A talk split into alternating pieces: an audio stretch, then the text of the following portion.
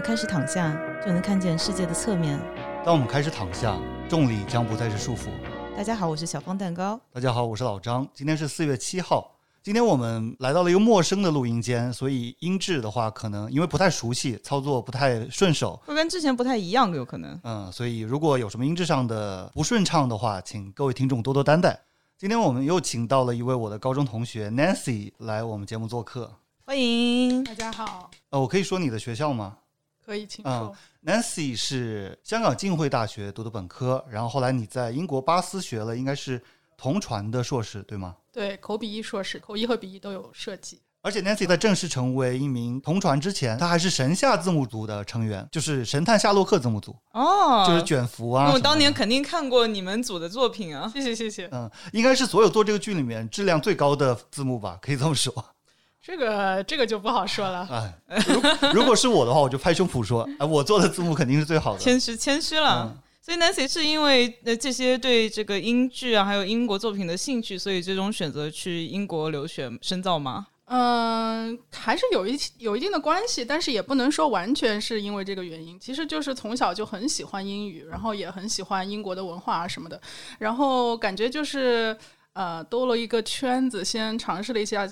尝试了一些其他的职业，然后觉得哎呀上班好没劲啊，于是就啊还是决定完成小时候的一个梦想，所以就转去做翻译了。那你之前做过什么方面的工作？我之前做的其实非常不相关，我就做了三年的猎头，在香港。猎头 不是那个食人族猎别人头的那个猎头哦，原来你在香港后来是做的猎头啊？对，因为我一一年去过一次香港考 SAT 的时候，嗯，小芳也是在香。香港考的 SAT 还住了重庆大厦啊，是这个我们之前节目讲过。哎，我也住过重庆大厦，是当年穷的时候啊。对，然后那重庆大厦就是一股咖喱的味道。是的，是的。你在香港有宿舍，为什么还要住重庆大厦？没有，我们香港本科是只有两年的宿舍，然后后面就是自己找那个自己找房子租。然后比如说有不是，那我肯定不是长期住在那边，就是啊过渡一下。爸妈过来旅游的时候，嗯啊，会有朋友过来的时候，有时候会找比较便宜的旅。旅社，所以就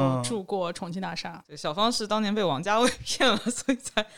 你是当时是有资金去住正经的酒店，但是你故意住的重庆大厦是吗？就是一个是因为王家卫，一个是顺便省点钱买点宅物什么的。嗯，但是一进去就发现都是印度骗了，印度人拉着你吃咖喱，倒也没有。其实咖喱还挺好吃的，但是这个味道就是扑面而来。包括就是只要有印度或者南亚那边人住的，包括重庆大厦，还有我在纽约就是有去过朋友家，是住在那种比较老的小区里面，就只要有他们这些人在的地方，就是感觉就他们每天烧那味道就会把整个走廊。的墙纸和地毯都腌入味。重庆大厦主要是它揽客的方式稍微有点粗暴，就不管是卖什么，它可能卖什么旅行箱啊，卖什么电子设备，然后都是有点抓着你的手臂把你拉进去的。就我就进去，那个是下面上面住宿的啊，对，那是下面的商电梯上去的，对对，不一样，分开的。哦，所以你是工作了三年 as a headhunter，然后去了英国重新读了硕士，对，没错，不是本硕连着的，是有的，对，中间有三年的过渡期，其实也现在也很正常。对啊，假发子其实就是我们之前的嘉宾假发子，他是读的在职硕士，在复旦好像是。其实我在香港也读了一个在读硕士，所以啊是吗？Technical 英国那个是我的第二个硕士。啊，这叫什么？Double Master。对，啊，好厉害。第一个硕士读的是，第一个硕士读的是图书馆学。啊，这个都是属于没什么用的，但是觉得挺好玩，可以了解一下的。哎，你本科好像是法语的吗？不是，我本科是学的传播学。嗯。那法语是我为什么会有一个你学法语的印象？因为法语就是业余爱好吧。啊啊，然后因为它太难学了，所以放弃了。这么没有，就是处在放弃和再重新 pick up 之间纠结了很多年，一直都是这个状态。所以到现在也没有放弃。没有放弃，我去年又开始学，然后。对，嗯，这个感觉跟我们小芳和日语的关系很像。哦，我那个太菜了，实在是。而且我的目的只是为了去日本玩的时候，可以和那边的那个什么女仆咖啡厅的女仆可以流利交流而已。哎，差不多差不多。我觉得我大部分也是为了旅游旅游的目的。点菜，所以要求很低的。是的，是的。但咱们也是二十二十年的老二次元了。呃，然后你肯定以前也学过五十音啊什么的。我反正我是很坦白的，我觉得我这辈子就只能说好英语了。我就不想说第二门语言什么的，因为这个环境其实特别重要。你不在那个环境里面的话，你学起来非常慢。对，没错。而反过来说，你一旦去到那个环境，其实你进步是非常快的。只要你有心的话，嗯，有心去，因为也存在我之前说的，我那个大学舍友，嗯，拿了八年的绿卡，点菜都点不好。那可能是因为他平时一直在这个华语区，对，也存在这种人。那同声传译和翻译其实是蛮不一样的行业，同声传译很辛苦啊。是这样的，就是翻译分为笔译和口译，然后口译分为交替传译和同声传译。我其实是有那个交替传译的证书，嗯，然后交传就是他说一句我说一句，他说一句我说一句，嗯，交传不怎么费脑细胞，同传超级费脑细胞。就是我们有一位共同的高中同学，第一次做交传之后，他的反馈是感觉像喝了一场大酒，然后他只是做了两个小时，但是这两个小时里面，你大脑是。可能是开到功率百分之百，然后全速的去，就是想办法把这个人的说的话实时翻译出来。Nancy 现在做了这么久的同传，应该是稍微的有点驾轻就熟了吗？嗯，跟刚开始比的话，肯定是会熟练很多。比如说，其实毕业刚开始做的时候，有的时候。第二天有会，第一天晚上还会紧张的睡不着啊什么的。但是现在完全不会，哪怕是比如说这个会议没有给任何资料，或者是没有做过的领域，那因为对自己可能信心也会比之前足很多。嗯，啊，再加上整个流程什么的会比较熟悉，所以可能就没有之前那么紧张。那你前天晚上不睡觉的话，第二天会不会大脑放空啊、空白之类的？会的，不会的，不会的喝咖啡就好了。我就算睡得很足，我感觉我都会出现那种状况。这个和睡觉其实没有很大的关系，主要还是你能把你的精神状态给 focus 在那个点上就可以了。所以你感觉你自我感觉是不是还挺适合做这行的？我是觉得我挺适合做这行的，而且不用坐班嘛，自由职业就很爽。嗯，能不能向我们透露一下你给哪些行业的那些企业做过翻译，然后有什么有趣的经历可以分享一下？我在英国的时候有去那个欧盟总部。去给一个非营利组织做过翻译，NGO。然后这个非营利组织当时参与的活动叫做“全球共同抵抗死刑”，啊，废死。我当时是觉得这个活是挺有意思，但是没有想到呢，我当时啊坐在现场空闲的时候，我说哎想随便拍几张工作照这样，嗯嗯，那个组织的负责人就立马提醒我说，你千万不要拍到任何人的脸。哦，就会容易对他们造成一些人身危险什么的。啊，嗯，所以这个对我印象还蛮深刻，尤其那个时候我也刚刚开始做嘛，刚入行。对对对。所以这个会是在哪里？是在在布鲁塞尔的欧盟总部。他们。所以当时你还是在欧洲上学吗？对，我当时还在英国，就还没有回国。嗯，还在就是在读硕士的过程中去出去找的活儿。呃，应该是已经毕业之后，然后我又在那边赖了半年。嗯嗯，就是找找工作的时候，英国也是有类似于美国那种 OPT 的，就找工作签证吗？我当年还没有，我当年还没有恢复。现在的话，现在是有两年的毕业签，但是我当年没有恢复，所以。啊，只能毕业之后额外留六个月时间。嗯嗯嗯，我记得英国是很难留下来的，对，非常难。美国也不容易啊，美国是你可以拿 H H one B，但是要抽签。对啊，也很难。就是非技术性职，像咱们文科生的话，H one B 是属于一个遥远的梦想。因为 H one B 你要加入这个计划，你首先你拿到的希望薪资就要在一个水平之上。说白了就是给你，就是这，就你的公司他只想他只想要高端人才，就你的公司得上点档次，然后像。像比方说，我当年学的，其实咱们两个是同行，就是大学本科啊。因为我是学的记者，是啊，那也是属于那个传播学范畴内，因为属于一个体系嘛。啊，我是 communication 学院的，然后我是我也是 communication 学院，我是 advertising 啊。嗯，我学的是这个，大家都是同行，太有缘分了。全都是非常绝望的文科生。嗯，然后我学学的是 print journalism，就是纸媒。啊，这么厉害的吗？这么就就是现在已经没有用的这个行业啊，超级绝望的。其实，在呃我一二年选这个专业的时候，已经比较绝望了。就是当时纸媒已经是呃日渐西山了。嗯呃，但是我有没有跟你讲，就是我那个上学的时候有门课的教授，就是他是 Time Magazine 的那个。一个执行编辑还是什么吧，然后我们那个上课就是在他们 Time Building 里面上的，结果上到一半他们就给收购了。啊，就是。学期进行到一半，对对对，他们被那个 Time Warner。卖给了卖给了谁来着？我后期会补一下。对，就是反正就是看到这个纸媒的日薄西山，就是值得亲眼所见。啊！对我们当时上课的时候会讲，就美国有五大传媒巨头，嗯，然后每个巨头下面有多少多少企业，对，像比方说迪士尼，它现在就特别大的一个巨头嘛，对对，收购这个那个卢卡斯也收购了，然后漫威也被他收购了，呼噜都被收购了。啊，还有 ESPN 也是迪士尼旗下的。我们之前有没有讲过，呼噜的来源就是葫芦，嗯，是的，中文的葫芦。然后呢，如果我去实习，我去上班的话，我就会去一个纸媒，就报纸，然后他就发不出 H1B，因为他没有钱，H1B 申请啊，然后花费啊都挺多的。所以，在美国，很多人他都要转码写程序。感觉全世界都是这样啊！就是如果想要移民的话，就遇事不决，一发转码。嗯，然后现在又有 AI 跟码农竞争。嗯，当然，我看到很多码农，他说他不担心啊，因为 AI 其实比不过他什么什么。这个不懂，我不懂，就是提一下，不懂。所以你在给神下字幕组做事，是在去英国之前还是之后？之前是我在读本科的时候。嗯嗯。因为当时应该是第二季刚播吧。嗯，就是第一、第二季的时候，它是非常火嘛。然后到第三季的时候，我记得是也蛮火的，最火的一个时候。嗯，然后第四季就非常拍的非常的烂，对吧？大家粉丝都想要假装这个第四季更很有意见。我偷偷说一声，我没看过，所以你们聊，你看过吗？我当然看过了，当然，不然呢？行吧。但是就算他那个第四季没有拍好，但其实粉丝们还是有人会希望，就是他们接着把它做下去。那肯定的，肯定的。但他这个项目好像很多年都没有什么新消息了。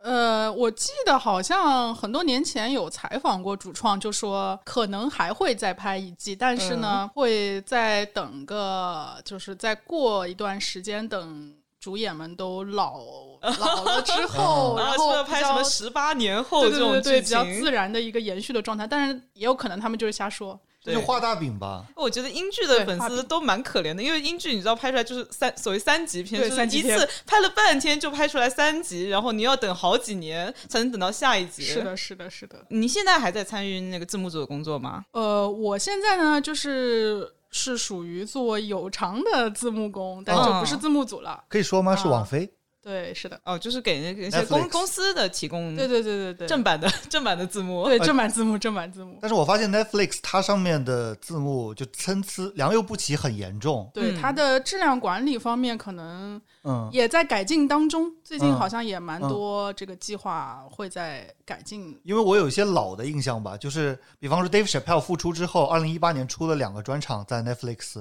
是独家卖给 Netflix 嘛？对，那个字幕就特别差，就是。感觉那个人根本就不懂，不知道他是是干嘛的。你说他的中文字幕吗？啊，对，中文字幕，中文字幕。因为网飞他那个每次上线都是大概好十几个国家的那个字幕都同时出的。我的意是的，我的意思是，他 HR 就招人的时候，比方说他有的时候可能会招到 Nancy 这样子外包的吧，Nancy 这样子很厉害的人。然后有的时候就可能是那种水平很臭的，可能高中刚毕业的那种，但是付出的价格也都是一样的。对，我想问一下 Nancy，他网飞他找那个翻译，他的流程是什么样？这可以说吗？就是有几个 vendor 同时在帮他做。嗯啊，那其他的 vendor 我不太清楚，但是至少我跟我的这个 vendor 的沟通下来，他们还是非常注重质量的。只是说，因为嗯，翻译质量这个事情。相对来说，其实还是比较主观的一个事情。可能有些剧它翻的不好，会有些会有观众投诉。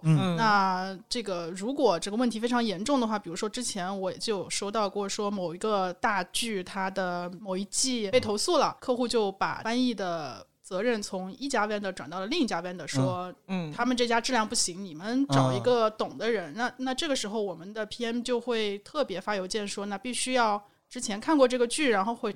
会对这个懂它里面的梗，对对对，你要把它意思翻出来。呃，有了解的人，嗯，有信心你再接，嗯，对，会有这种。所以就是翻译之后，它是会有校对嘛？其实它翻译的质量，它翻译质量也取决于这个校对，它最终就是懂不懂，是它能不能挑出这个翻译的问题啊之类的。所以我们看到，如果很烂的成品字幕的话，可能是翻译也不懂，然后校对也不懂，然后完蛋了。刚刚听他说的，我就总结出来一点是饭圈化，有的时候是好事儿，因为。如果一个东西它的粉丝很多，然后你做的不好的话，人家会反馈你，会有反馈的。你像 Dave Chappelle 的 Special 这个就太 niche 了，在中国，而且是中文观众要去看这个本身就少，然后呢，大部分也不看字幕了。而有的人可能觉得有的看就不错了，而且它里面的梗也很难翻译，它很多本地的梗。而且如果他自己本身已经有水平能看的话，然后那那种人可能也懒得去投诉，因为会投诉的人我。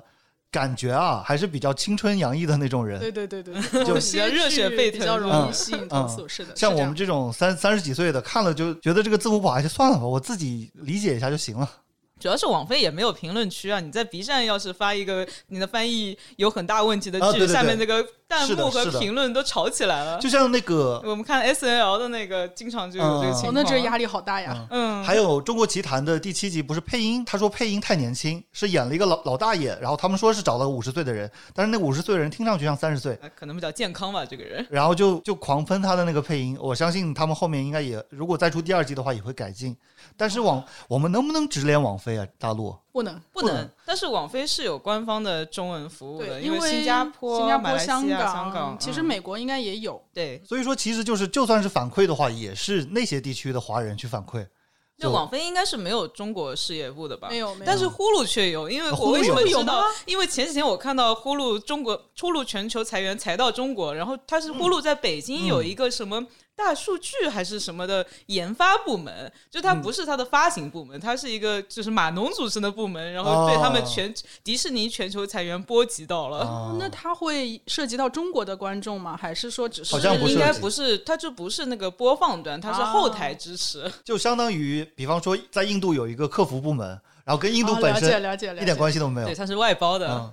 我还要讲一个你们可能都不知道，在中国还有分公司的一个公司，就我有一个朋友。他在亚马逊上海工作，就亚马逊已经退出中国。有朋友之前在亚马逊上海工作，就我还蛮惊讶的，因为亚马逊不是已经退出中国很久了吗？但是我知道它有那个海外购功能啊，对对对，有微信那种小程序哦。哎，但是不是 Kindle 都退出了吗？啊，是退出，Kindle 部门是退出了。就他们其实也不是海外购功能哦，它是卖东西出去，就出海。对，就这方面的业务其实还挺大的，因为中国世界工厂嘛，跨境电商这个。对对对，所以就是确实对，所以亚马逊作为一个购物网站，中中国。已经倒掉了，但是还是要把中国的东西卖出去，所以在上海还是有公司，而且人还蛮多的，多到什么程度呢？我在听的上刷过三个，这 这么多，你是你刷到的时候，他们直接在那个介绍里面说自己是亚马逊中国的吗？所以我的那个朋友其实他没写，所以可能还有更多听得上。那看来他的待遇还不错，要不然他们不会把它直接写在那边。我都感觉听得上，可能同时有十个人，只是有三个人写了，笑死。Nancy 最近有什么看到比较喜欢的英剧吗？怎么说呢？其实现在很多流媒体的剧很难去界定它是属于英剧还是美剧还是什么其他的剧，因为你去看它的资料的话，它会写很多很多国家列在上面。对，所以嗯，而且它的平台也是的。也不是 BBC 了，它是可能是 Netflix，可能是 Disney Plus，可能是 Hulu，对，呃，Amazon Prime。不过就韩剧的话，就是虽然是 Netflix 上的，但是还是因为毕竟都是韩国人讲韩语，英剧主要它还有个英文的属性。我记得那个 Netflix 做的韩剧给韩国人蛮多的自主裁定权，像之前那个《王国》，就是那个僵僵尸片，是的，是的，就是他们韩国本地团队话语权很大的。嗯。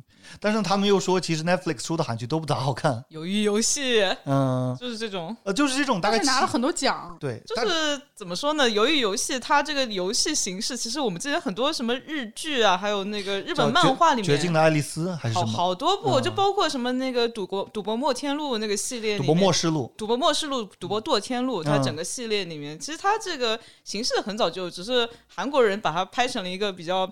视觉上比较刺激的，对欧美人也可能比较新鲜，因为在欧美人之前没看过日本人拍的那个，对，就他没传播过去。但是这种七分左右的网飞韩剧很多，现在。嗯，就都是七分左右。你说它差吧？不烂，但是呢，就当爆米花片看着玩就好了，鸡肋，下个饭。这就是电视剧工业的集大成者啊，食之无味，弃之可惜。是的，很多都是这这种。嗯，怎么说呢？就是感觉很奇怪，就中国人一方面又羡慕他们，然后一方面又觉得啊做的什么东西？就一方面又觉得由于游戏在海外还是很红的，嗯，然后一方面又不承认它的质量，只承认它的红。这很正常啊，像很多爆米花电影都是所谓叫做不叫好。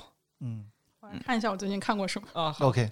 我最近在补《Seinfeld》啊，所以噔噔噔噔噔噔，越看越越看越上瘾。嗯，我大概在我二十岁左右的时候看了一季的《Seinfeld》，一季，对，意思就是你没把没继续看，没有觉得它特别好看，是吗？而且是加起来一季，就可能第五季看了几集，然后这集，我觉得它主要是那时候的心境吧，我还是比较喜欢像《Friends》。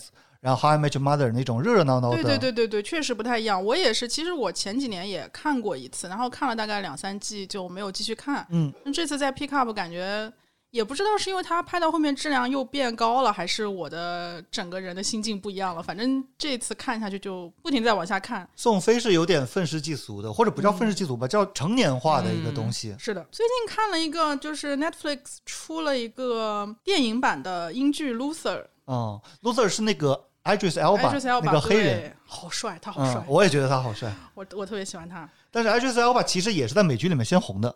就我之前是的，是的，是的。我之前在节目里面讲过一个叫《火线》的 Wire，嗯，然后呢，它里面演一个叫 Stringo Bell 的一个角色，那个角色是特别塑造特别有魅力的，因为他是一个黑帮，就是从底层街头做起来的，嗯，但是他又去学大学去学经济学课，然后他想要脱离这个黑帮，但是呢，呃，剧透一下，就最后他还是没能脱离。就是可能是有一种预言的吧，就是说你想咸鱼翻身是不可能的，你从这个烂泥里面长出来，你就一辈子得在这个泥潭里面。嗯。然后后来杜琪峰不是拍黑社会嘛？对。里面古天乐的角色叫吉米仔，他也去上经济学课，然后有人说这个其实就是模仿的火线。嗯。火线一直在我的 list 上，还没有看。嗯。呃，杜琪峰拍的《机密仔》，他也是他想往上爬，嗯，脱离这个黑帮的身份，嗯，结果最后发现自己也只是一只笼中的鸟。你说的火线，我想起来，我刚看 S N L 新一季，有一集有一段里面就是他们说他们在卖那个粉嘛，然后他们问这个粉到底有多白，然后就有个人说 as as white as the second season of The Wire。哦，因为 second season，因为全是白人吗？second season 其实也没有那么白，但是。他每季都比第一季白。他每季都有一个主题，比方说第五季，他的编剧叫 Dave Simon，是一个真实的巴尔的摩太阳报的记者。嗯，第五季就是他讲自己的职场是报社的办公室，然后每季都有一个主题。第二季就正好是码头风云，是讲。然后码头就有很多白人，然后他们就觉得那个第二季很白，其实还好了，因为那码码头工人都是白人。对，因为也有啊确实，因为也有一半的剧情是在讲黑人黑帮，就是黑人黑帮，Idris Elba 的那个黑帮是一直穿插整个五季的一个主线。嗯，火线那个时代，HBO 是认为出品必属精品的。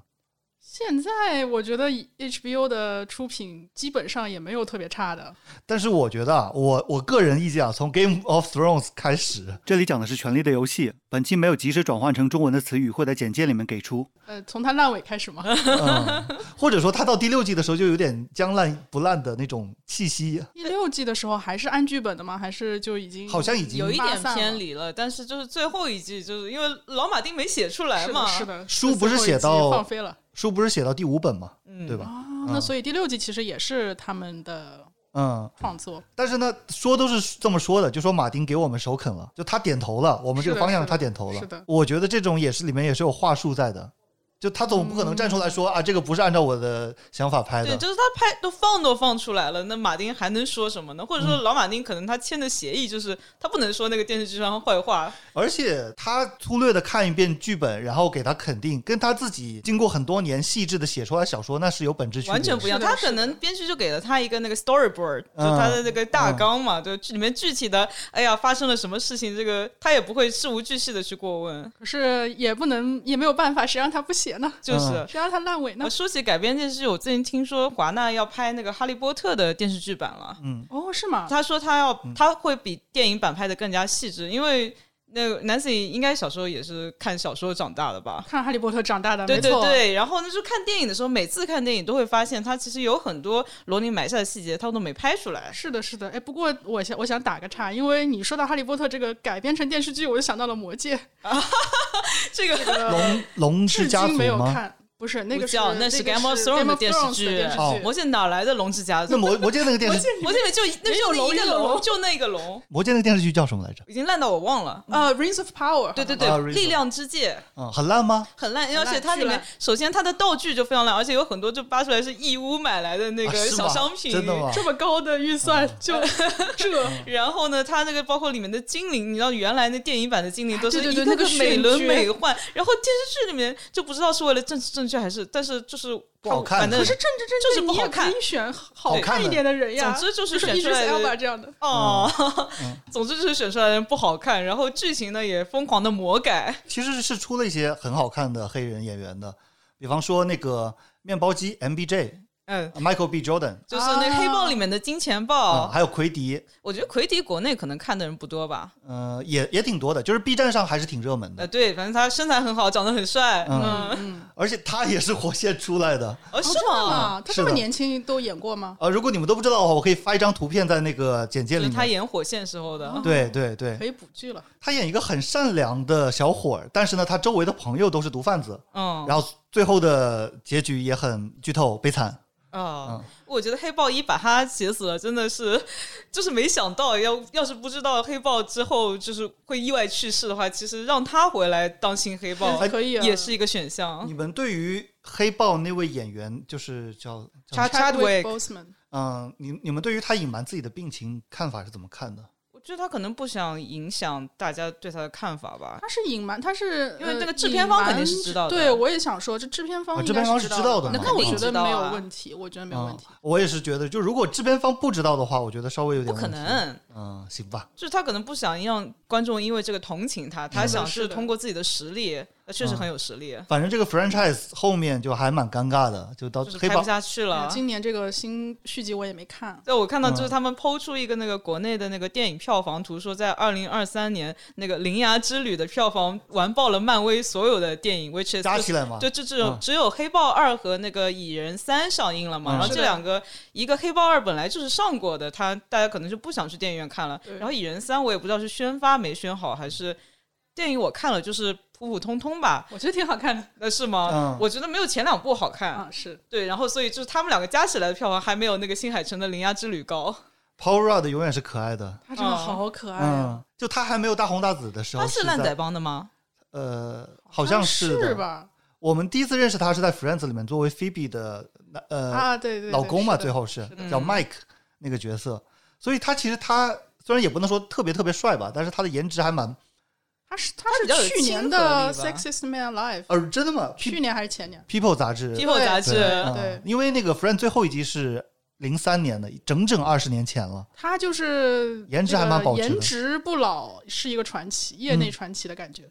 就也倒也不是说多帅哈，比较有亲和力吧。我我觉得他的颜值好像在国外比国内更加受欢迎一点。嗯，国内不太吃那种。包包括那个小贱贱，他也是在国外，就是别人也会说他会是 the sexiest man ever。嗯，可能是因为有幽默加持吧，就是他们俩所以他才特别搞笑的类型嘛。对呀，就国内就很多，特别是那个高 C 高高 C 高的粉丝就完全不理解为什么 Blake Lively 会跟小贱贱在一起。我觉得他俩超配的，而且他前妻是那个谁来着？Scarlett Johansson。嗯，Scarlett Johansson。我的妈呀！那我还觉得 Scarlett 的那个线服啊，可以可以可以。然后的，我还我最近 Colin 最近读了他的自传啊，Colin 的自传。非常的非常的有意思，有趣。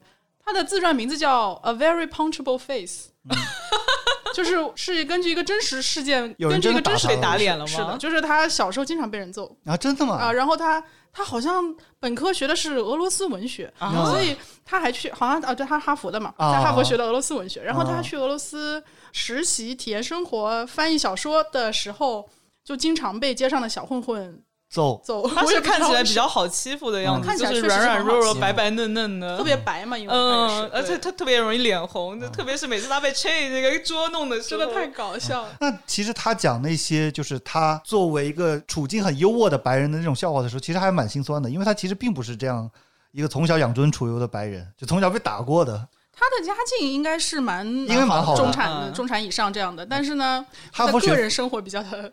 就是少爷出去体验生活这种感觉，有这种感觉。哈佛学费一年是六万美金，六万不是十六万，是现在是六万吗？我觉得是不是涨价了？最近？我上学的时候是，那肯定涨价了，那肯定涨了，肯定涨了。那个谁也是哈佛的就是，Conan 啊，对，Conan，我超喜欢 Conan，我觉得他真的是他很心目当中，对他智商非常高，情商也很高，而且他说笑话就是拿自己开玩笑的时候，你不会觉得他很假，或者是觉得。哎呦，怎么又来了？这种就是真的很有意思。我这几年稍微有点不太喜欢 Conan，就是他有一些 bully 的那种，就是我看多了以后，我觉得好无聊。就是他欺负 Jordan Schlansky，然后欺负他的助理啊什么什么的。这不是他的人设吗？是的，是人设，但是我觉得他有点太入戏了。就是啊，是的，是的，对吧？有点对。但是我还是很承认，就他确实是一个非常，而且比方说 Bill Burr 上所有人的节目，都只有只有上 Conan 的时候最自然，嗯，因为他能够引出 Bill Burr 的那种。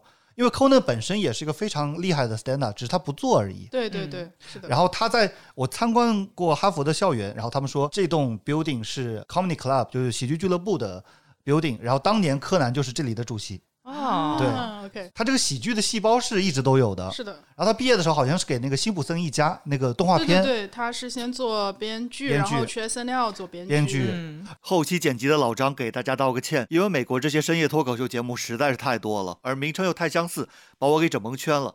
接下来对话要谈到的 Late Night Show 实际上是叫 Tonight Show，今夜秀是 NBC 的王牌脱口秀节目，由强尼卡森传给大下巴 Jay Leno，传给柯南奥布莱恩，再回到 Jay Leno。最后，现在是由 Jimmy Fallon 吉米·肥伦在做。正因为他叫金夜秀，所以接下来才要吐槽为什么时间段蔓延到了第二天。而接下来我口中的 Late Late Show 其实是叫 Late Night Show，深夜秀，前后主持人是柯南和飞轮，是在今夜秀之后播出的，提供给接班人的预备役节目。而接下来提到的 Late Show 和 Late Late Show 其实是 CBS 电视台的节目名称。再次对我的混淆表示道歉，请继续收听。然后做了 Late Late Show，因为 Late Show 当时是 Jay Leno 嘛。对对对，然后他们中间他们俩还撕了。对，呃，小芳知道这一段吗？我不知道啊，当很扯淡，是零九年的时候，呃，Jay Leno 退役了，他是做的 Late Show。对。现在这个 Late Show 是 Jimmy Fallon 做的嘛？叫肥伦做的。然后他倒在大概零四零五年左右吧，他就说我马上要退役了，然后我会把他让位给 Conan。啊。嗯。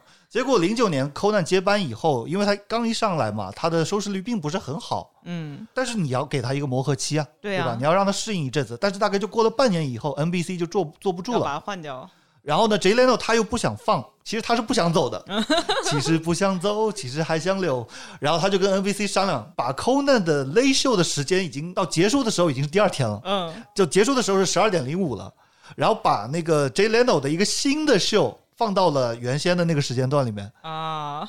这也太坑了，对啊，因为那个是 Tonight Show 嘛，你如果到第二天呢，你还能算 Tonight 吗？那 S N L 它 Live from New York Saturday Night，它也会经常播到 Sunday Night，但是因为开始的时候是对 Saturday 就可以了，但是因为 S N L 它的是比较限制级的嘛，所以它要在深夜播。但是 Late Show 的话，其实是面向全国观众的。这个东西以前是那个 Johnny Carson，Johnny Carson 对对，以前是 Johnny Carson 做的，是一个全国所有人都会看的。然后那个时代当然是完全不一样的时代，Johnny Carson 采访嘉宾的时候还会抽烟啊什么的。但是那也是属于黄金年代的一种记忆嘛。嗯。后来传给，而且呢，而且呢，Johnny Carson 退的时候，Jay Leno 跟 David Letterman，对，他们就抢过。当时其实信爷啊，就是 David Letterman 是 Johnny Carson 的大弟子，然后 Johnny Carson 是不太想传给 Jay Leno 的。对。但是 Jay Leno 那个时候他就操作了 NBC 的高层，然后他从那个 Letterman 手里抢了，然后 Letterman 去 CBS 做了他自己的 show，是也蛮成功的。呃，所以其实跟 Conan 已经是第二次抢了。这个大下巴，这个就是个香饽饽。这个节目，这个人就是他，非常的贪权。嗯，然后按照他的资历，他本来做了这么多年的，早就可以退位了。对啊，然后他非得做，而且呢，最后的结果是什么呢？是 Conan 同意出走，但是你有半年的时间，你不能够去上电视。呃，NBC 就给了他五千万美金，然后说你走吧。然后这 这五千万不只是给 Conan 的，也是给他的 crew 的。对，就你整个 crew 都得走。就是 Jordan，然后他的那个助理叫什么？呃，Sona。呃，对，Sona 那些人，就是五千万给你们所有人，你们走。是我记得他当时好像这半年他养他蓄了个大胡子，然后好像还去搞了一些什么单口之类的巡演之类的。呃，他那个巡演是有个纪录纪录片的。对对对，我就是看了那个纪录片。我也是，是是。我我记得我好像是在飞机上看的，特别有意思，因为他那个巡演的形式是音乐加单口，就既讲笑话。Conan 其实是个很厉害的电吉他 player。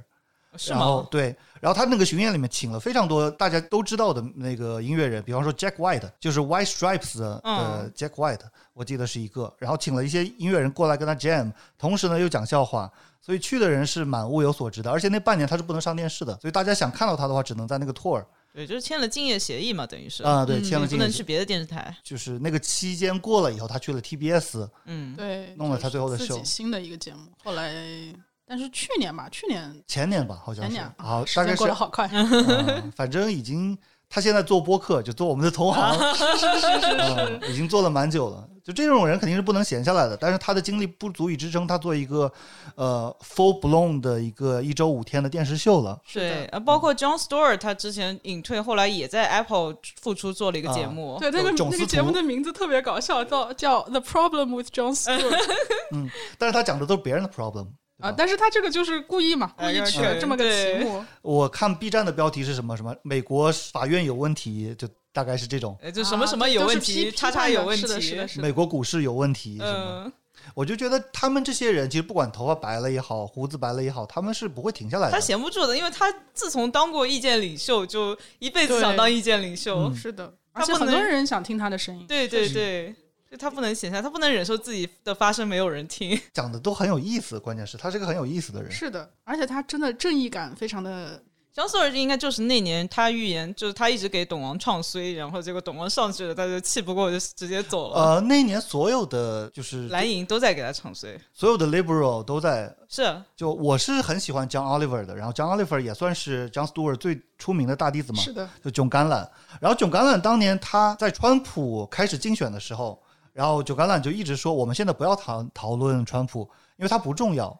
因为 呃，这个是其实是粉圈互喷的一个方式，就是说那个有些人在喷，然后有人说我们不要给他眼神。嗯，对，对。当时九橄榄就说我们不要给川普眼神，我们先来讲一些比较重要的话题。当然，他也确实讲了很多重要的话题，比方说什么呃贪污啊、污染啊这些东西。是。但是他的那个态度本身是后来是被挖坟嘛，就是说你看看你当年不重视川普，结果他现在真的当总统了。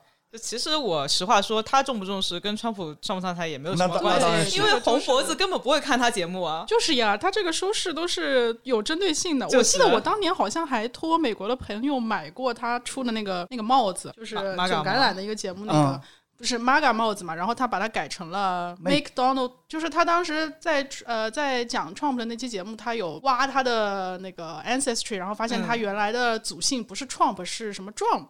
就是反正是一个很很傻很名字，很土很傻的一个词。然后说在德语里面是一个什么意思？然后然后他就把那个 Maga 的那个帽子改了一下。我当时我还买了一顶，但是现在后来找不到了。嗯，九刚榄他每集的最后都会做一点这种就是比较 silly 的活动，能深入到三次元的。嗯，然后一开始看的话会觉得他们节目组好有钱，预算太充足了，毕竟是 HBO。嗯，然后现在看的话又觉得。呃，有意思是有意思，但是因为你每次都做这个，但是不能改变现实的话，就有点像韩国电影，就拍出来，但是不能改变现实，就有点绝望感。纯吐槽。嗯，比方说有一期是在讲那种广告对于你个人隐私的入侵，嗯，就像说你比方说你搜了一个什么东西，马上在另外一个广告里面弹出来，是是对。然后呢，他做了一个广告是精准投放在华盛顿特区国会山附近。然后是啊，我知道是那个 catheter 吗？就是找了一个那个插尿导导尿尿导管的一个广告。呃，反正就是那个吗？我好像不是这个，但是就比较那种限制级的东西。嗯，他说在这个区域里面有几个，比方说是六十到六十五岁的白人男性，他点击了，我们能够精准的知道这个人的描述，然后你根据这个描述，你其实可以找到这几个人。我觉得好像就是 Nancy 说的那个导尿管，因为他就顺便吐槽说那些老老头子对吧？那个需要这个东西，然后找了一个什么 cowboy，然后在那做一些很。然后我们把所有的信息都放在这个信封里面了。嗯，然后如果你们不想要这个东西知道的话。你们这些人就去国会去请愿，去推动这个就禁止隐私泄露。对，就推动说广告不允许去侵犯大家的隐私，否则的话我就把你这些东西放出来。而且我这都是合理合法的，都是从合法渠道得知的你们的这些信息。他经常会做一些这样的事情，看上去确实蛮好玩的。但是他实际就是没有推动什么。实际上在现实生活中，任何人都很难推动任何事情。呃，是的，是的，应该是这么说，因为美国它的这个体系，简单来说就是资本的。互相博弈嘛，就是看起来很热闹，但实际上，其实群众的声量并不能影响到他们以为的那么多吧？Nancy，你觉得 Trevor 就崔娃他做的怎么样？我超级喜欢他。哎，我觉得他也做的也不错。我之前还翻过一个他的单口，嗯，然后我专场是吗？对，然后我也看过他的那本书，嗯，他真的是一个非常有趣的人。我觉得有很多囧司徒的遗老遗少，他们非常的不满意翠娃。对不起，这里有一个。他刚刚被推举为那个接班人的时候，接班人的时候，确实因为他没完全没有名气嘛，没有人知道他是谁。嗯，确实刚刚开始的时候，嗯，是挺难的吧？这么一个名不见经传的，没人知道你是谁，然后还是南南非来的，我觉得对于美国人来说确实比较难接受吧。但是时间长了之后，我就觉得他他的喜剧能力是非常强的。嗯，对，他的这个 impersonation 的那个。模仿秀的能力真的太强了，我觉得他学谁都很像，而且他学所有的口音都特别的像，可能跟他的语言天赋也有关系。我觉得他的专场倒不是特别的深刻，就比方说，当然要看跟谁比啊，比方说跟 Dave Chappelle、跟 Louis C.K. 不一样的风格吧。对，但是就好笑是好笑的。是的。然后我说的一老一少倒不是美国人，因为我也我主要看的是 B 站上那种中国人，然后他们就装起来了，说哎，我看囧司图多少年了，然后你这崔然跟他完全没法比。但是我就想说，囧司图刚开始做的时候，你看过吗？大家肯定没看过，因为他们都是看的 B 站翻译，没有人翻译他就不会看。咱们就说九十年代囧司图就上电视了，那个时候的囧司图你们看过吗？对吧？说不定比翠娃还青涩，当然我也没看过啊。可能他们都没有功能也超级青涩。你看到的都已经是功成名就的版本了。对对，是拿那个是这事业有成的晚期的囧司图和刚刚接班的吹娃比，是肯定不公平的。而且我觉得吹娃他的那个专场啊，包括他那本书，当时是就是引起很大的那个就大家讨论啊，还有影响。我是觉得就他们两个风格不一样，我更喜欢囧司图的风格。嗯，其实很多人当年是想让那个叫 Oliver 去接班囧司图，但是 John Oliver 有个 bigger，就是呀，已经被 HBO 报那个 offer 了，为什么还要？他现在好像是七连吧，好像艾美奖。对，每一年都是他。嗯。其他人都是陪跑，以前都是囧司图，是的。然后崔娃，当然也不是说崔娃不好，只是 John Oliver 那个形式太妙了。对，没错。就是因为以前那个 Daily Show 的时候是东讲一点西讲一点，但是 John Oliver 的那个形式是每一周只做一期，嗯，然后他半个小时专门深耕一个话题，专题节目。对我确实是从 John Oliver 那个节目里面学到了很多吧，就是因为有些东西你完全不会去考虑的，比方说监狱的伙食，然后在美国监狱伙食是外包给公司的。是商业化，然后又有的食物都腐烂啊，什么长虫啊。美国很多监狱本来就是私人经营的，对，就也不会去在意这些事情。然后他就把它挖出来，你就觉得这个我完全没有关注过哎，然后就挺有意思的。但是我在川普当总统以后，我也进入了一些政治性 抑郁，嗯，这个是正常的呀。嗯，现在叫政治性抑郁，当时是叫做 outrage fatigue，就是你愤怒到已经累了。已经疲乏了，你没有力气再去发怒了。我觉得我也有，因为其实一六年大选那前后那几年，我还挺关注美国的时政啊什么的。然后等他上台之后，我就不想看了。嗯。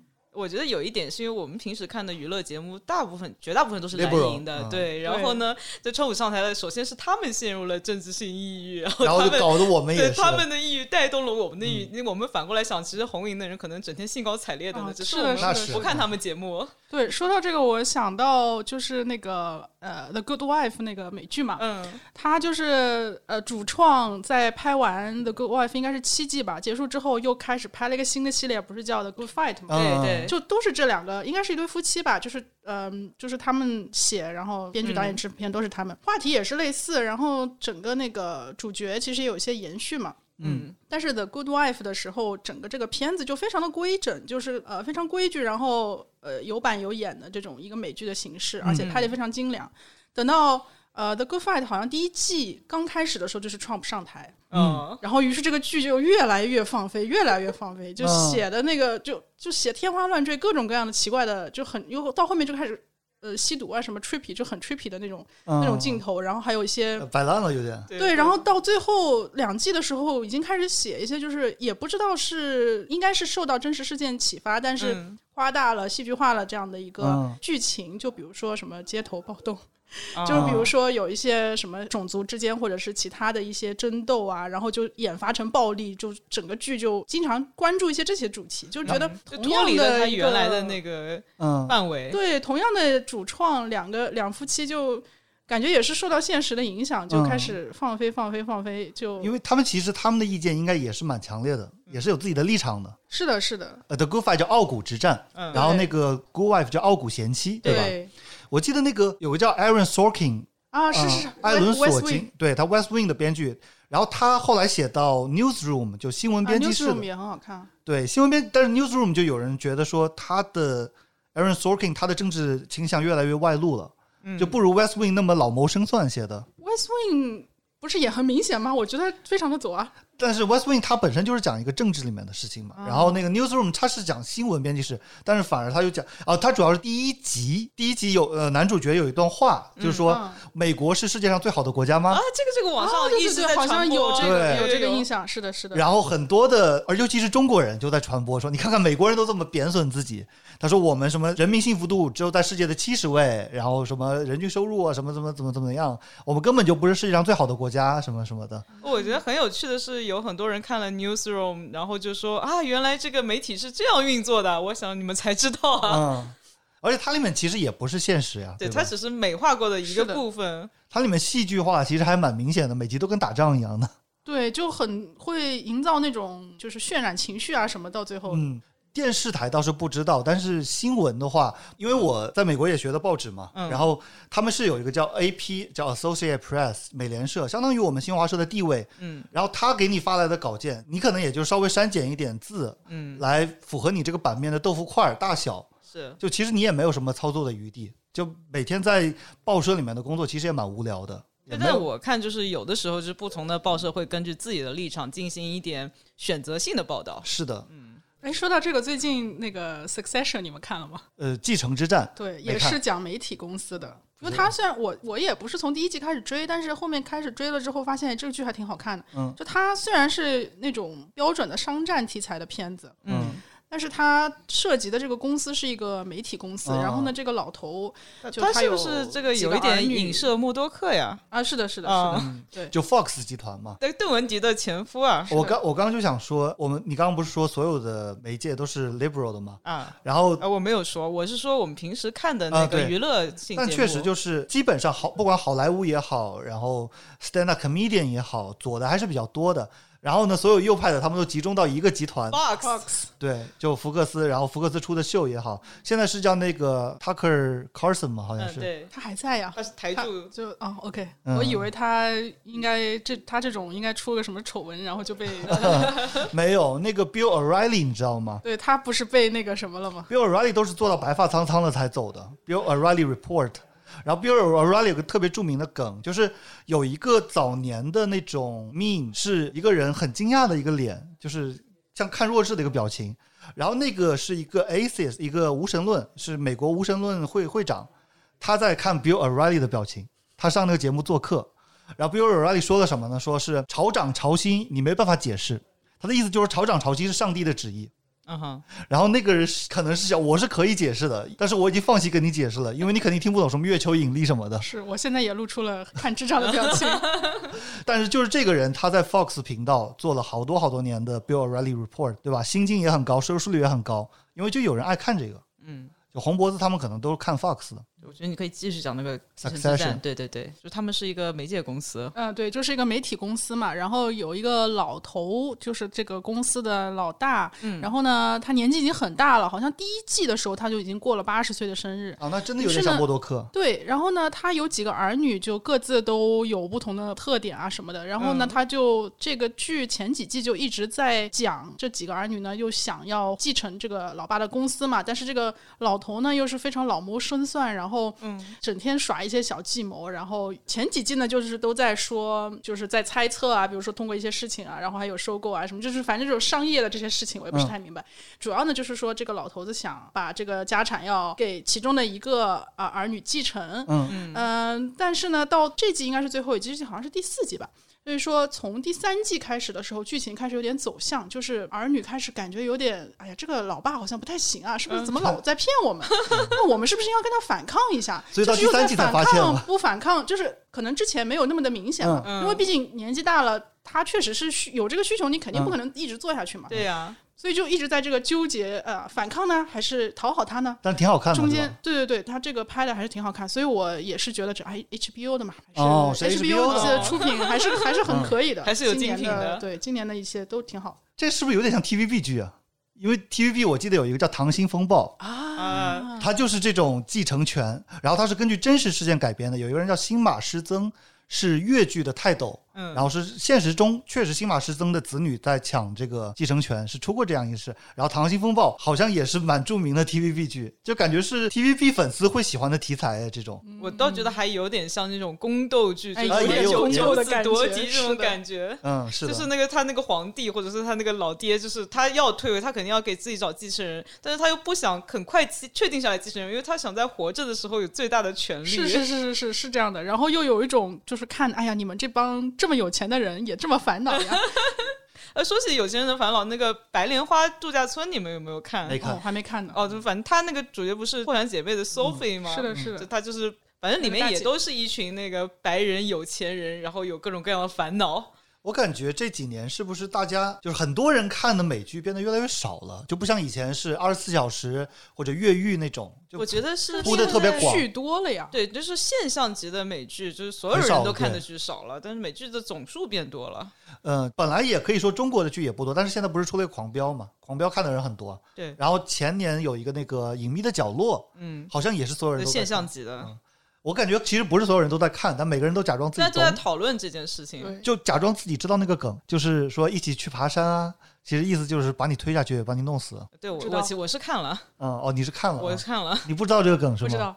呃，就是，但是我是因为他要上的时候，我就迅火速去看了他的原著，因为看小说总比看电视剧快快嘛，就是了解了一下。所以《狂飙》的梗你知道吗，Nancy？不知道。也不知道。《狂飙》我没看，我妈妈看了。老莫，我也是爸妈看的。老莫，我想吃鱼了。这是完全没有什么意思？啊就是他想要杀人吗？我也没看过。你在装什么呢？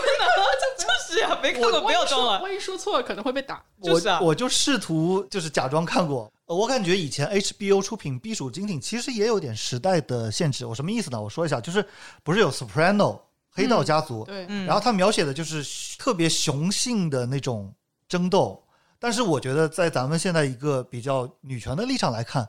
这就是很愚蠢的那种叫 toxic masculinity，阳刚之气，就阳刚之气。但是在当时，因为大家不觉得嘛，然后他可能是一种教父的延续嘛，就是觉得黑道，然后哎打来打去很暴力，然后很很爽，血脉喷张。但回头一看就很傻。我是觉得，但是这样的剧肯定永远都有它的受众。我觉得是现在就是百花齐放，就是它每一部剧针对的受众就更加精准了。嗯，是的，就但反过来就会让就是现象级的国民级的剧就少了。我因为如果要想什么是神剧，比方说《Soprano》在那个年代是神剧，嗯，我觉得你如果放到现在的时代大背景或者政治气候里面。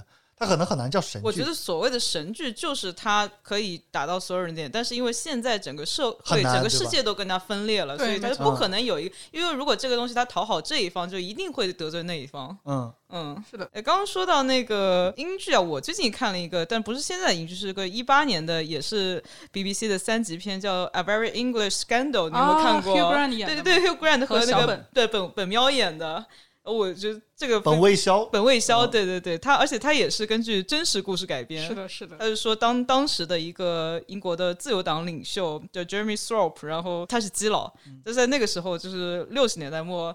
就是那个时候，英国就是是 Hugh Grant 演的这个角色，Hugh Grant 演的，对，就是那个兰特，对，那个时候就是搞同性恋在英国还是犯法的，嗯，所以他就对，没没想到吧？复国，对，所谓现在现在就是任何一个剧里面都疯狂卖腐的，所以也就六十年，也就六十年前，对啊，嗯。就就是六十年前，他刚刚才除罪化，但是说这个自由党领袖嘛，就是 Hugh Grant 演的这个角色，他就只能偷偷的搞同性恋。嗯，呃，不仅如此，这个他在搞同性恋的时候，还经常可能要隐瞒身份嘛，还有什么被打、被抢劫什么的。然后这个时候，他就碰到了这个本卫肖演的一个年轻的、比较好操纵的男人，然后他们就变成了情人。就有一个说法是，演员出柜以后只能演同性恋角色。对。就，之前我跟老张讨论过这个事情，因为你讲到本卫肖，想起来了，本卫肖他是拿到零零七里面 Q 的这个角色以后，他才出柜的，好像是零九年拿到这个角色，然后他一零年出柜的，但他之前是透明柜，就大家大家都知道他是，但他没承认。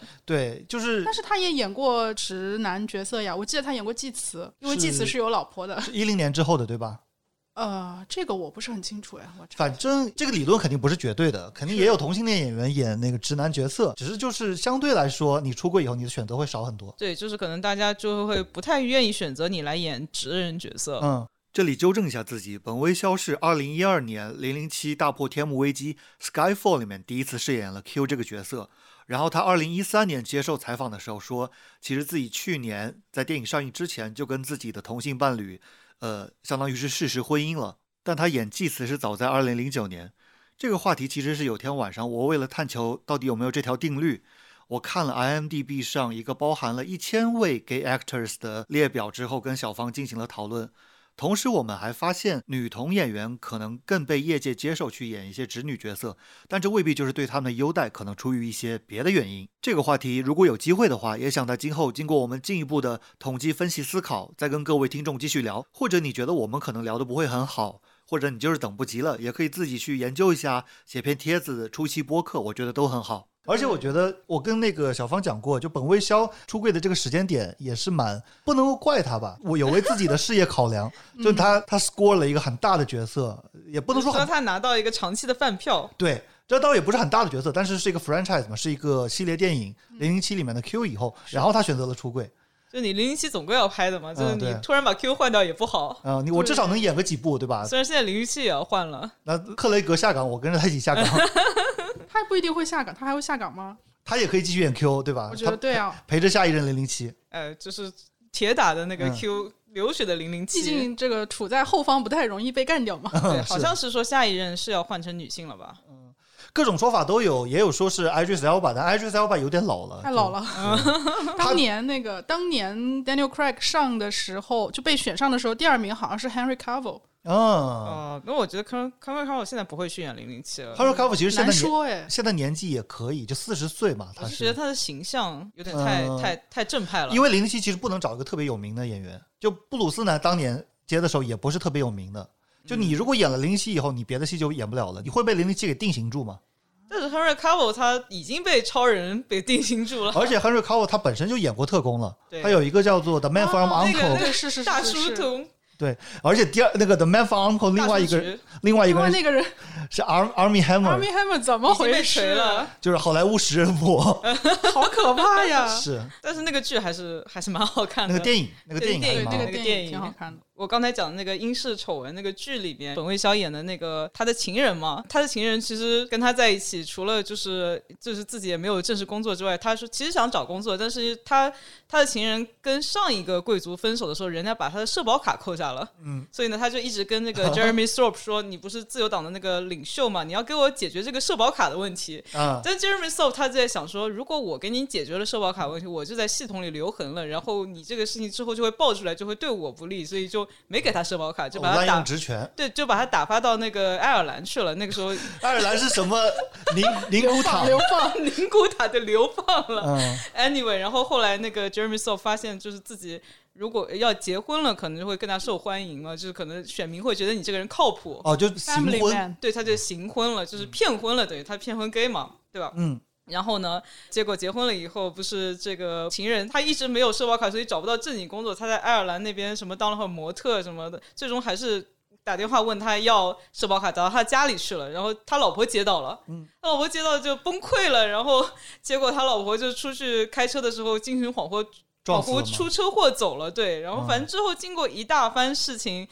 Jeremy So 就决定雇凶去杀掉这个情人，哇，这么抓嘛？对，他就决定那个要毁尸灭迹吧。结果他雇的那个凶是特别三角包的那种凶手，就不仅没有杀掉他，而且还留下了证据，他们就被告了。嗯。对，然后就被告了以后呢，呃，当时其实英国的那个 court 法庭也是要保护隐私嘛，所以是不允许现场记者报道的。嗯，但是呢，他那个情人这一方就是他引用了他的一个法律，就是说他他希望被爆出来，所以当时也是一个不仅是媒体报道，而且电视报道，这好像是英国蛮早的一个就是电视报道的这个庭审。然后他就在上面发表了一番一番非常骄傲的出柜宣言，就是说我同性恋，我自豪。嗯，但是他其实是为了利益。他其实是为了拿到他的社保卡，还有就是向这个这个党魁报仇吧。然后我想问一下，这个是真实事件改编？是真实事件改编哦。搞了半天是个喜剧。对，没想到就是，然后这个时候是所有人都在支持这个这个情人，但是当时法官是那保守派的嘛，他还是判了就是 Jeremy s o f t 无罪，但是最后这个自由党党派还是因为这个事情太丢人了，所以就辞去了这个工作。然后就退隐这个政坛了，嗯，然后这个三级片最后就是说 j e r s o f t 去世了，然后但是这个他的情人就是 Norman 活到了现在，对，拍二二零一八年的时候还活着，而且还没有拿到他的社保卡，还没有拿到，那他怎么生活呢？在英国一定要有社保卡才能生活吗？可能好像没有只能打黑工吧，就是因为英国的那个 NHS 就医保，应该就是我不知道他这个社保卡指的是什么。其实我不知道，因为在美国不是有那个 Social Security，就是有时候你去看病的时候需要掏出这张卡，不是他那个等于是他的身份证，嗯，就是你比如说报税啊，你去干什么都要这个卡。那他不能重新申请一个身份证吗？就是他可能变黑户了。嗯，哦，他那可能是有一些其他的问题吧。那他是英国出生的人吗？他是英国出生的人，那应该没有问题啊，对啊。就是啊，很奇怪啊。Anyway，我想到了一个同年代的，就是《米尔克》这个电影，你们知道吗？知道。零八年肖恩潘嘛，凭借这个电影拿了奥斯卡影帝。然后《米尔克》也是六十年代的三藩市，就是旧金山的一个同性恋政客。然后那个时候是他们有一条街嘛，是卡斯特罗街。然后是 LGBTQ 群体聚集的一条街，然后他是那个街的议员，就是那个区域的议员。后期例行更正，米尔克是七十年代旧金山监督委员会的委员，不是六十年代的议员。然后当时米尔克，总之讲重点的话，就是有一个他的政治上的对头，嗯，他在旧金山的对头，呃，选举失利以后，然后郁郁寡欢，嗯，然后拿着手枪走进了市政办公室，把米尔克和当时的旧金山市长都打死了。啊？对，我就记得，我有记得这个结局。是米尔特应该是第一个就出柜的，甚至就是我有看米尔克的纪录片，不是那个肖恩潘演的那个电影，纪录片里面有站在米尔克这边的老的白人，嗯，他讲米尔克的时候还是说 fruit。Fruit 是一个就水果嘛，是一个很羞辱性的词语。嗯，就说那个时候的人的思想是这样子的。是，哪怕他们两个是朋友，他依然会用这种就比较侮辱的词去形容他。你现在已经听不到 fruit 这种词了，肯定不能讲了。嗯，然后审判这个杀手呢，最后是把他给很从轻的发落了。为什么呢？当时就是有一个很有争议的一个 test，叫做 Twinkie test 吧，就是他吃一种热量很高的、很没有营养的一种淡奶油面包。嗯，它没有什么营养价值。然后他的妻子作证说，他这段时间一直在家里吃这个面包。法院就判定说，他因为他一直在吃这种没有营养的食物，说明他精神有问题，所以他精神有问题，他就不能为自己的行为负责。等一下，精神有问题，这个难道不应该由精神？专业的精神医生来判断吗？呃，就是判断出来就这个结果。OK，然后呢，这个理，但是他的基础就是说他吃这个面包，所以说明他的精神压力很大。如果他压力不大的话，他应该他像他之前的人生一样，一直吃很健康的。就是那个东西，就是只有穷人会吃的。呃，或者说就是压力大的时候才会吃的东西吗？就很胖的人才会吃的东西。然后说这个人以前吃的都是很好的，都是吃什么肉排啊之类的。然后 我的妈呀，这太美国了。对，就是感觉的话也是其实保护他，因为他是个保守派的人。嗯，就那个可能法官跟他是一派的。对，或者说整个法庭啊。对，就是我刚才讲那个 Jeremy s o f t 事件，也是就是法官在听了那么多就事实，还有那个就是那个 Norman 的控诉之后，他最后还是说，就是 Norman 这个情人就是在无理取闹，是想那个抹黑我们自由党的正派人士。嗯。不过这个人就是那个杀手，他最后好像确实自杀了。确实精神有问题。确实精神有问题。好吧。而且吧，你能走到杀人这一步，说应该多多少少是，我觉得其实就是你精神上有波动，不能够成为你就是免罪的护身符吧。就是因为精神状态也是分等级的嘛。是的。对你精神病是精神病，你可能是一个，那你要被关起来。你作为精神病人，你对一般来说，如果是因为这个免罪的话，他还是会被送到精神病院去。对对对，那个好像也是，就也回归家庭了，也没有去送到精神病院去。可能算是什么保外就医之类的吧。反正最后他自杀了，也是整个一整个也是蛮悲剧的。后期又去查了资料，判定丹怀特有精神压力、抑郁症状况的这个事件是叫 Twinkie Defense 甜点辩护。他也因此被判定为过失杀人，而不是两项一级谋杀，只被判了七年的刑期，并且由于在牢里面的表现，只关了五年就出来了。同时，我也搜到了一些所谓的平反辟谣，说媒体夸大了报道，这个判罚其实是合理的。但老张，我本人的观感是，这些所谓的辟谣更像是洗地，我不买账。但是就是反射弧比较长，我想起来刚才那个 社保卡的事情，你说应该就是有个社保号，嗯，就是你要有这个号，你就可以去看病什么的。他可能就是说这个，他一直没有拿到这个号。他是说他没有这个社保卡，没有办法工作。对，就是你要有一个这个号，它就是一个号，但其实不是卡，就是就是一个号码。他也不记得自己的号是多少。对，可能是没有人记得，因为很长嘛。嗯，是一个喜剧吗？那个？他是拍成喜剧形式，但是我觉得是黑色幽默。黑色幽默。嗯，我觉得就是进入到零零年以后吧，所有的幽默都得带点黑色，就是比较纯粹的、比较傻乐呵的那种就很少。像啊，有有有有有吗？最近的那个 Ted Lasso，我真的好喜欢那个剧。Ted Lasso 是那个叫 Jason Sudeikis，嗯嗯，是以前 S N L 的 Jason，就很多人叫他。哦，是那个 Jason。对，很多人叫他老公的那个。为什么叫他老公？就觉得他很 daddy，很适合做老公。但是哎，之前我们不是还吃了 Jason 的瓜嘛？就是他和那个王尔德还有王导，对对对，还有 Harry Styles，对，就是 One Direction 跟花花卷，你不知道吗？啊，你不知道这个瓜？不是，他们三个人就是不，我来讲一下，我来讲一下，我很快的讲一下，是呃。Olivia Wilde，他本来本来王尔德本来是一个演员，后来做了导演，然后他导的戏的男主演是 Harry Styles，就是单向乐团的哈利。然后片场出轨了，男小三是哈利，然后他就跟 Jason 分手了，对然后闹很大，什么保姆有说是 Jason 拦在王尔德的车前不让他走，说你要走你就从我身上压过去，你想起我们的孩子吗？你怎么能抛下孩子？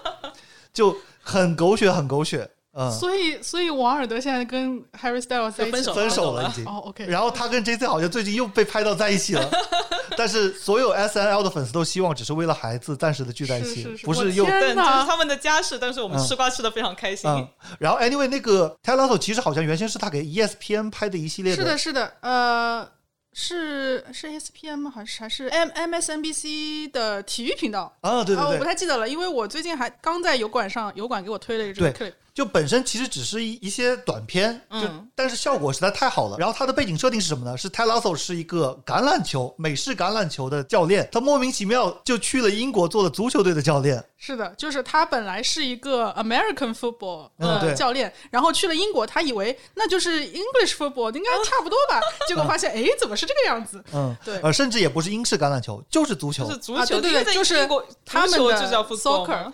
然后本来感觉这个东西怎么能拍出三季，但是我没看过，但是据说好像很好看，真的很好看，而且尤其是它出的这个时间点，它是在疫情期间出嘛，嗯，它整个这个剧就是正能量爆棚，就非常非常的正能量，然后非常阳光，就看这个剧的时候就忍不住不停的在笑，所以就非常适合在疫情期间大家都心情非常郁闷的时候看这种剧。而且我猜想一下，他的笑点应该也都是很很稳的了，怎么讲？嗯，就不太需要动脑子的，就很直接的这种笑点，对。对，因为都是涉及到体育什么的嘛，对，也不是说什么什么呃政治笑话之类的。S L 最经常搞的政治笑话，是的，是的，不需要动脑子，而且还有一些，比如说他们美国人在英国就英美文化之间闹的笑话什么的，就非常可爱。能举个例子吗？因为他是一个 American football 的教练嘛，他对于这个 football 这个运动是没有任何了解的，嗯，包括他都不知道这个一个队有几个人，然后呢进一个球几分，嗯，然后呢这个什么像什么呃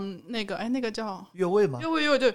就像越位这种，可能球迷都没有办法说的特别清楚的规则，那这他就更不清楚。到第三季他还是不知道这个是怎么回事，第三季都不知道。是他就一直在拿那橄榄球的规则在指挥这个但是没有，是因为他带了另外一个 coach 过去，然后这个 coach 呢好像也没有名字，大家都叫他 coach。这个 coach 呢就是一个，这本身也是个笑点。呃，对他他这个 coach 就是一个比较技术型的，他就非常非常懂。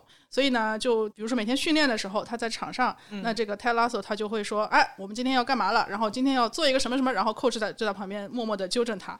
于是就是这样就可以进行很长时间。但是这个非常有非常直接的一些笑点。但是功劳都是泰拉索的。对他整首先呢，他这个整个人设就是非常非常阳光大男孩的一个感觉。傻，他就是对，他就傻乐，但是呢，人又非常非常善良。嗯，首先他为什么会被招到英国去呢？是因为英国的某一支足球队的老板，嗯，和他老婆分手了。在分割财产的时候，这支球队就被分给了他老婆。然后，这个他老婆其实是对于 football 是没有任何感情的，但是因为她老公跟她离婚，她非常恨她老公，所以呢，她就下定决心，对，她就故意想说我要把这支队伍给搞垮。那怎么怎么弄呢？你又不能就是太过明显，就就对吧？你这还不明显，这很明显。你得是有有一些小技巧啊什么之类。然后呢，就把这个美国的明星 American football 的教练请过来说，嗯。那请你来做我们的 manager。我我想到了我社会学入门课的教授，他的课堂上讲过一件事情，是真事儿。是他有一次去一个二手车店买车，然后正好有一位女士开了一辆红色的跑车过来，嗯，然后那女士说这个车四百块钱就可以卖，因为是他们在离婚的过程中分割财产，然后她不想让老老公分到太多的钱，是是，然后给钱就卖，然后我们那个教授就把这个跑车给开回家了，给他捡漏了，嗯，对他整个这个反正这个预设也是非常简单，然后呢，故事当然。呃，我觉得其实还蛮容易拍差的，因为你如果只是一个简单的 premise 的话，但是好像风评确实很好啊。是的，就是如果你只是仰赖于这种简单的呃笑点，social for part，就是就是社会上就你不太懂这个文化造成的一些误会啊什么，如果只是这些笑点的话，确实挺容易，也就一集也就一集小品的量吧。对对对，但是呢，不仅仅是，所以这就简单的笑话，所以这就是编剧的功底啊。对对，说明这个编剧很厉害，他可以把一个简单的 premise 从一个搞笑短片延伸出来的。因为其实 S N L 里面出走了不少的那种然后他比方说有个叫百战天虫，叫叫 McGuire 对吧？呃，对 m c g r u b e r m c g r u b e r m c g r u b e r 对，他也是一个 S N L 段子。他是以前有一个叫百战天龙，嗯，然后恶搞那个八十年代的电视剧，做个百战天虫。但是他的电影版就特别难看，我记得豆瓣大概五分多。就是说，你其实把一个小品扩写成一个作品的话，你中间需要的东西是不一样的。一个小品只要有一个简单的笑点就够了。它体量是不一样的。你作品你要考虑东西很多的，就像很多动画导演，他可能拍短片很厉害，给他长片他驾驭不住。但是也有反例，像那个打个大西瓜的那个饺子，他不是拍了那个哪吒嘛？对。然后你刚刚说泰拉索，但是他有一个很懂行的 coach，我让我想起来毛利小五郎和柯南。柯南，就活儿都是柯南干的，然后工都是毛利小五郎揽的。但是我这里要插一嘴，就是柯南他的那新剧场版就口碑巨崩，你们有没有看到这个瓜？难道不是每年的剧场版都在崩吗？不不不，新进的这个特别崩的原因是因为他触碰了很多这个 CP 党的底线，就不是柯南柯哀亲嘴了是吗？比这个还过分啊！就是首先他们不是有柯哀党和柯蓝党嘛，就，是两个主女主角嘛，等于说他的新剧场版就是现在剧透出来剧情是这样的，就是那个小哀啊，他那个掉水里了，所以那个就是有点淹水嘛，然后柯南就给他人工呼吸，人工呼吸不就亲上了嘛？对，然后呢，那个小哀被救上来以后就看到灰原哀，对，灰原哀这有区别吗？万一有人不知道？Anyway，灰原哀他被救上来以后就看到小兰也在岸边嘛，然后这个时候柯南因为他可能还有一点那个淹水啊什么，就柯南还想给他继续。人工呼吸，嗯，他看到小兰在旁边，他就一把把柯南推开，然后他就一把就把小兰给亲了。他说：“还给你，那我要把柯南给我的吻还给你。”我的 妈，这什么？这是什么台剧吗？真的是又老又土又俗又莫名其妙的剧情，一难忘。童年，对他说是一下子就是。把三群人都得罪了，一个是柯蓝党，一个是柯哀党，还有蓝哀党，嗯，全部得罪都不讨好。难怪我在豆瓣的那个动画番剧组看到有人说青山刚昌懂什么柯南，就是，哎，这又回到之前那个什么 J.K. 罗琳懂什么哈利波特一样。哎呦我的！但是 J.K. 罗琳至少作品是没有问题的。对对啊，就是青山刚，他确实有些作者连载时时间实在太长了，会出现老糊涂的症状。对，包括真的太久了吧？这个得有。二二十，我觉得不止二十年，是小学社就是想赚钱就不让它完结，但是确实快三十年了。有很多作者就是他的思想都已经老套到现在的观众都不买账了。包括我之前去看了《铃芽之旅》，你们都没看吗？嗯。但是我觉得这个新海诚他的思想就是现在也已经非常老套了。嗯。就他老想拍那个恋爱故事，然后明明女主就是很坚强很好的人设，然后最后一定要把她往这个恋爱脑上面套。其实大家觉得说女主独美就好，最多加上猫猫，就男主其实不需要有。然后比方说。像海贼王，虽然有些海贼王的粉丝他很能够接受，就是路飞，我反正我内心中的路飞就是个草根，我不管别人说以前埋下了伏笔，说他根本就不是草根什么，我就觉得他就是个草根，然后他就越来越怎么说呢，太子化。对，就是路飞之前也是被画出他其实是天生就是什么就什么太阳神尼卡的那个力量，反正意思就是说，原来大家都以为他是草根从底层奋斗上来的，没想到他就是天生就是非常强的太子。然后太子本来以为他吃的橡胶果实是一个比较普通的果实，没想到是什么太阳神尼卡的果实伪装成橡胶果实，哎，就日漫到最后永远都是血统论。嗯，日本人好像很喜欢这个血统论。我觉得，嗯。我目前柯南是没有什么这个迹这种迹象，他们那个世界也没有什么血统好论。柯南，我觉得还是他拖得太长了，对吧？对，没那没办法了，后面实在写不出来了，还能怎么写啊？这个很多时候也不是作者自己想的，但是作者也未必不想吧？就他能赚钱，谁不赚钱呢？像那个鸟山明的《龙珠》嘛，嗯，其实鸟山明自己他是很想把《龙珠》结束的。他其实好像是《龙珠 Z》的时候就想结束了，对。没想到就是讲坛社就让他一直续一直续。你如果再新开一个连载，你不能保证它达到龙珠的高度。对，然后现在他们就是不停炒冷饭，像龙珠超啊这些都其实不是鸟山明原画的。龙珠超级 T 然后神对神什么的。对，就是借用这个 IP 了。嗯，柯南我有看他新的 TV，因为我有的时候没事的时候会点进去看一点，就太扯淡了就。因为柯南他这个推理故事这么多集下来，一千多集了，对他已经，我觉得他灵感已经枯竭了。而且我最怕看的就是它里面关于那些日文的那个语言文字梗，就就一个人死之前，他非得想一个很复杂的语言的，就是他要留下一个线索，他竟然不留下这个杀手的名字，他也要写个谜，然后你要去把这个谜解开。而且啊，这就跟那个就是什么那个《Sherlock》里面的那个，对对对，那个非要在墙上写一个人家以。以为是人的名字，结果是个密码。对，然后你非要留下几张扑克牌，然后缺了哪些牌，你根据缺了那些牌去对什么摩斯电码。就你死之前还挺有闲情逸致的哈。大失血的过程中，仍然密室逃脱。对，或者像那个达芬奇的密码，你们你们有看过吗？达芬奇密码很好看，我觉得。达芬奇密码那本还行，后面的就有点。它都是这个套路。呃，达芬奇密码还有天使与魔鬼，我觉得也还不错吧。哦，好像后面还有一部分，有有好几个有有有什么秘密但丁的什么什么，对对对。对，但是都是汤姆汉克斯演的，嗯，因为它是一个系列嘛，它那个主角都是同一个人，对，都是同一个人。但是我觉得就那个兰登，就丹布朗的那个系列嘛，对于我们当年就是十几岁，然后影响很大，知识不是很充分的时候，我觉得很有吸引力，因为他就把各种知识的梗融在里面。对对对。我觉得，就如果你是一个对神学啊、宗教学啊、符号学很有研究的人，你看了可能会觉得很，就因为你懂得太多了，是的，是的，没什么意思了。但是对当年的我们还是很有兴趣。哦哇，这个居然能联系在一起！对呀，哇，这个字正过来倒过来是一样的。是。而且达芬奇密码就是有点像那个文艺复兴时期的那些作品的一个导览，然后《天使与魔鬼》就是那个梵蒂冈城整个的导览，就非常有趣。还有就其实有点像那个，就有很多人就是玩《刺客信条》而了解了梵蒂冈在欧洲旅游这样子的感觉。因为没去过嘛，没去过就会有幻想。嗯。然后感觉很刺激，但是看多了以后发现它都是一个套路。这个丹布朗是的。这集的话题其实跟我来之前预想的很不一样，但是我们也聊得很开心，聊了美剧，聊了电视节目，聊了小说。嗯。我们也会在下集继续与我们的嘉宾 Nancy 聊天。好，那这集就先到这样，拜拜。拜拜。拜拜。